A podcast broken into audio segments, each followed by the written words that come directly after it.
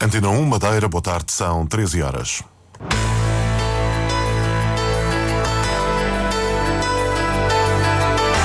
Antena 1 Madeira.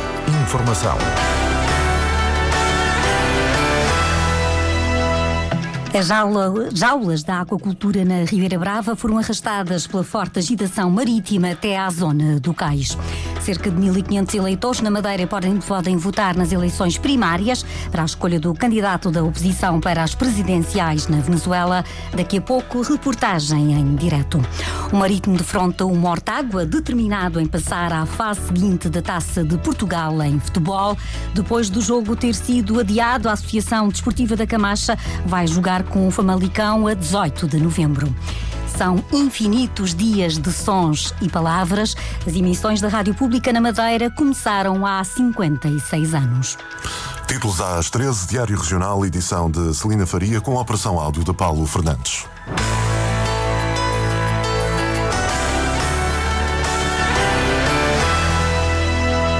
O Funchal é um dos locais onde hoje se realizam eleições primárias para escolher quem vai ser o candidato que enfrenta Nicolás Maduro nas eleições presidenciais da Venezuela no próximo ano. É a segunda vez que a oposição se junta para escolher um nome único. Na Madeira, as quatro mesas de votos estão instaladas no átrio da Câmara do Funchal, onde por esta hora se encontra a repórter da Antena 1, Cláudia Ornelas. É bastante participado este ato eleitoral por esta hora? Sim, são largas dezenas de pessoas as que se encontram aqui na Câmara Municipal do Funchal, algumas delas vestidas com bonés, t-shirts e que trouxeram bandeiras também alusivas à Venezuela.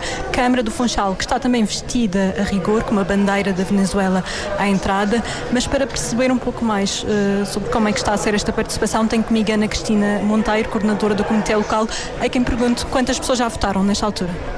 Olá, que tal? Boa tarde. Já nesta altura votou um 10% dos que nós temos inscritos, que são 1.554. Portanto, é um número, nós esperávamos que tivéssemos mais afluência, mas ainda é cedo, tem toda a tarde até 18 horas para comparecer e vir votar.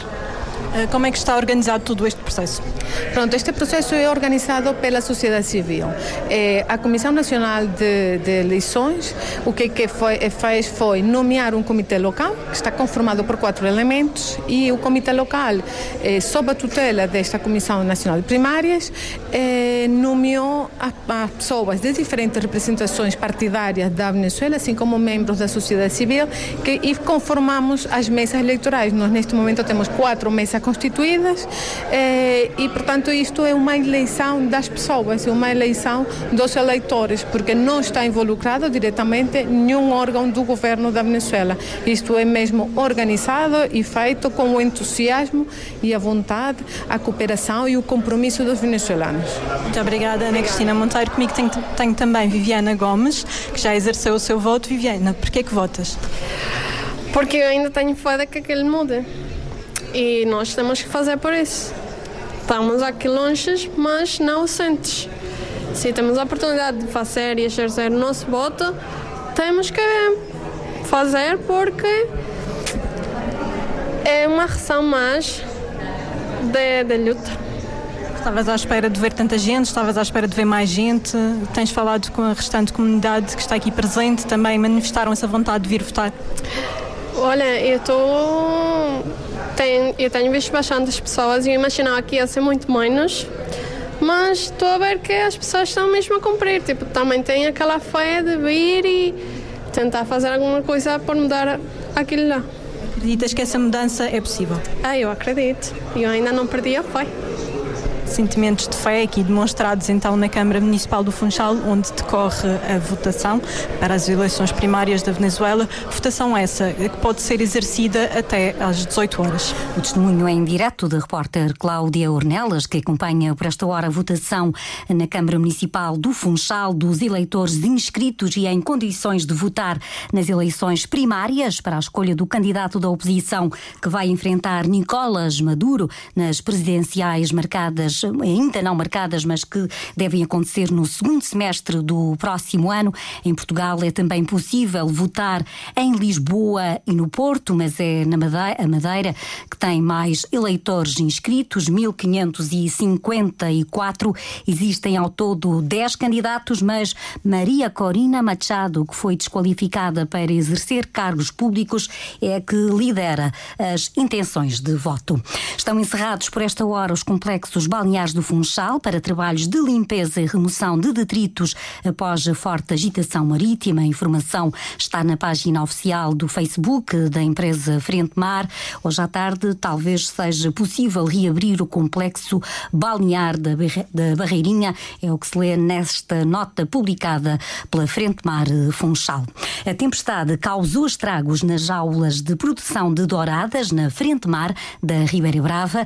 As jaulas foram arrastadas para a zona do Cais, no centro da vila.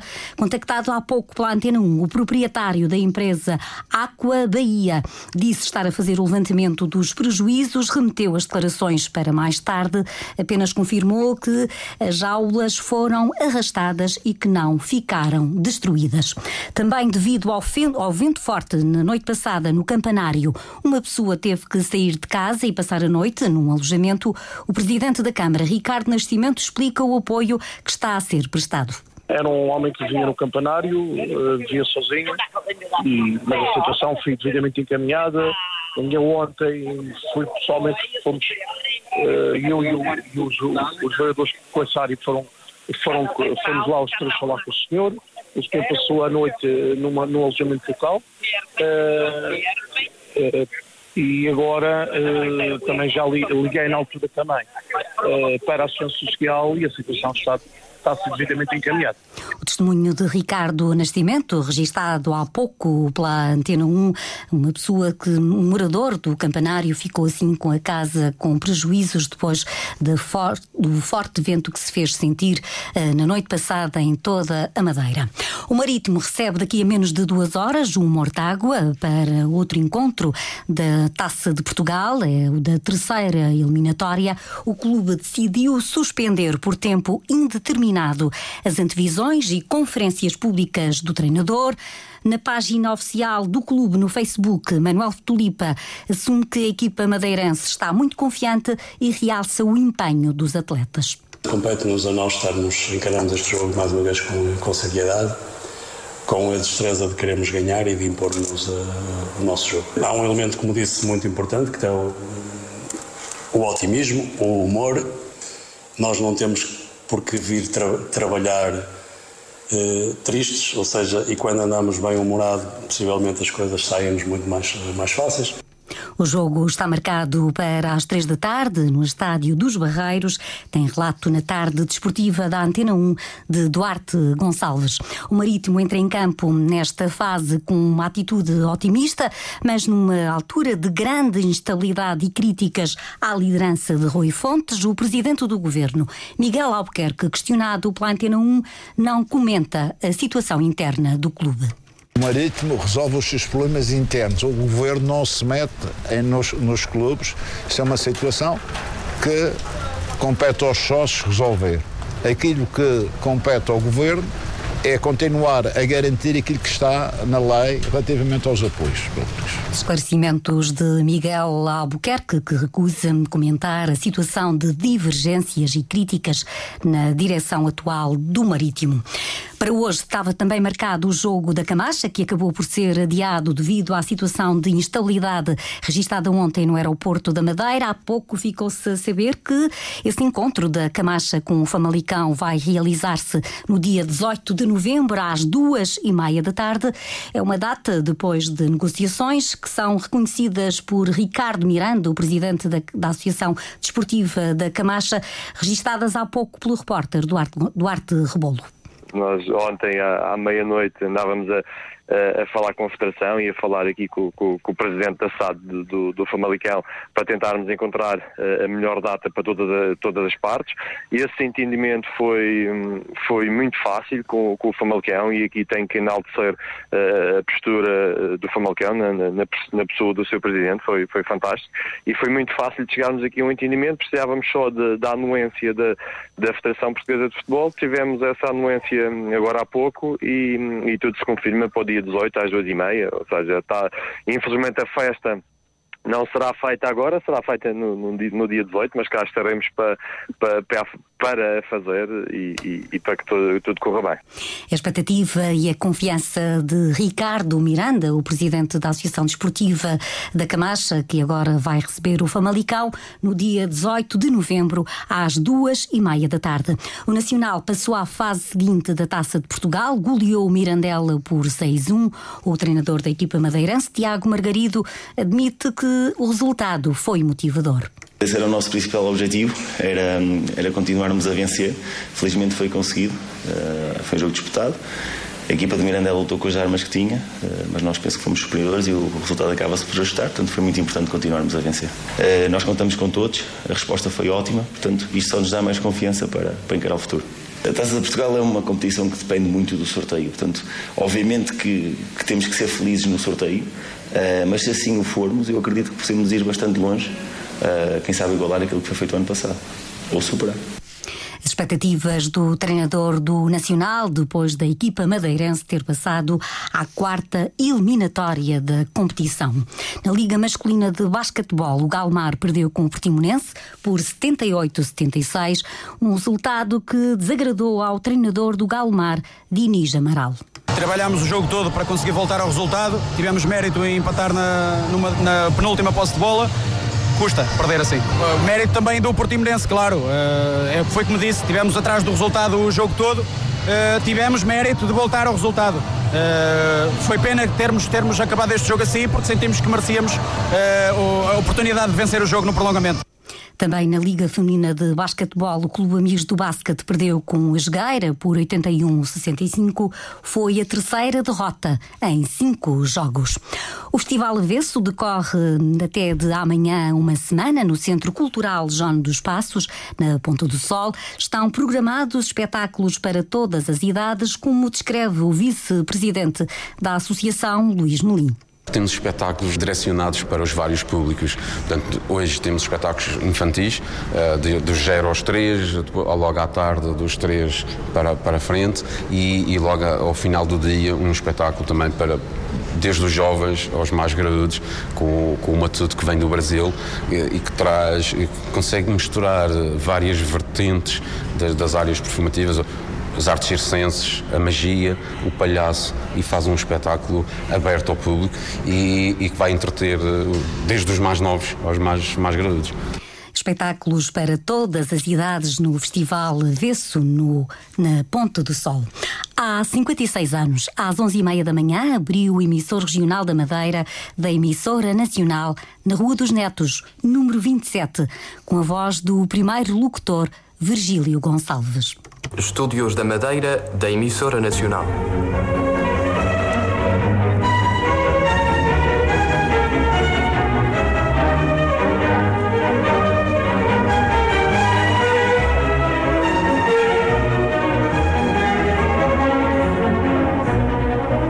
Senhores ouvintes, muito boa tarde.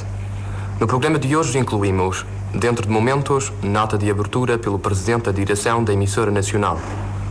Às 12h05, escolha uma canção. E ao longo de 56 anos, são muitos os rostos e as vozes que fazem a história da rádio. Emissora Nacional de Radiodifusão, transmitindo através do emissor regional do Arquipélago da Madeira, na frequência de 1331 km por segundo, comprimento de onda de 225 metros. Senhores ouvintes, muito bom dia.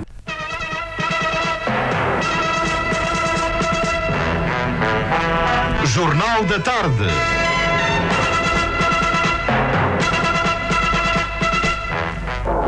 Vamos passar agora o microfone a Artur Agostinho, que vai continuar o relato. É livre perigoso contra a equipa do Lusitânia.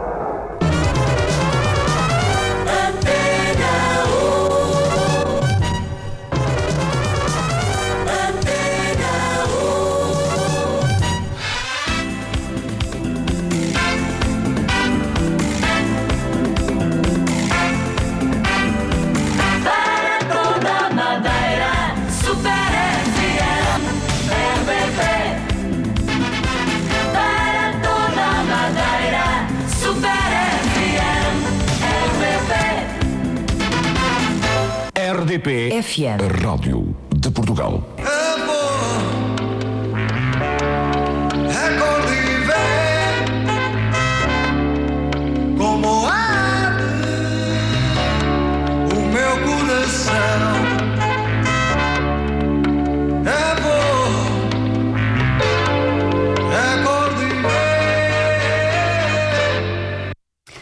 Hoje a Antena 1 e a Antena 3 são os canais da Rádio Pública na Madeira, que todos os dias dão voz e ligam os ouvintes à região, ao país e ao mundo de diferentes formas. Informação, entrevistas, desporto, cultura, programas com a participação dos ouvintes, o humor do Portugalex, são muitos os conteúdos que ligam os ouvintes à rádio pode ser ouvida em qualquer momento, em qualquer lugar. Agora vamos espreitar a casa de Leopoldina, que com certeza Marco António Souza tem o rádio ligado.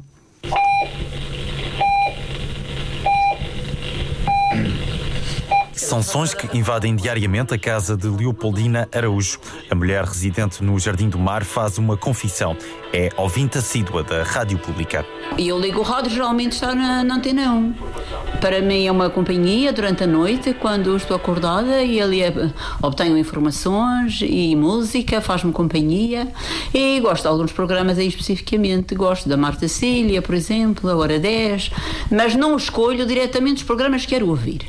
Uh, estou na, na cozinha, estou na minha vida e ali está a rádio. Explica também porque prefere a rádio à televisão. O som e o outro, eu vou, estou na rua, no jardim, estou, venho à cozinha, ando na minha vida e estou a ouvir em todo lado. A televisão uh, são programas específicos e há coisas que se eu quero ouvir tenho de parar. E a rádio eu não preciso parar.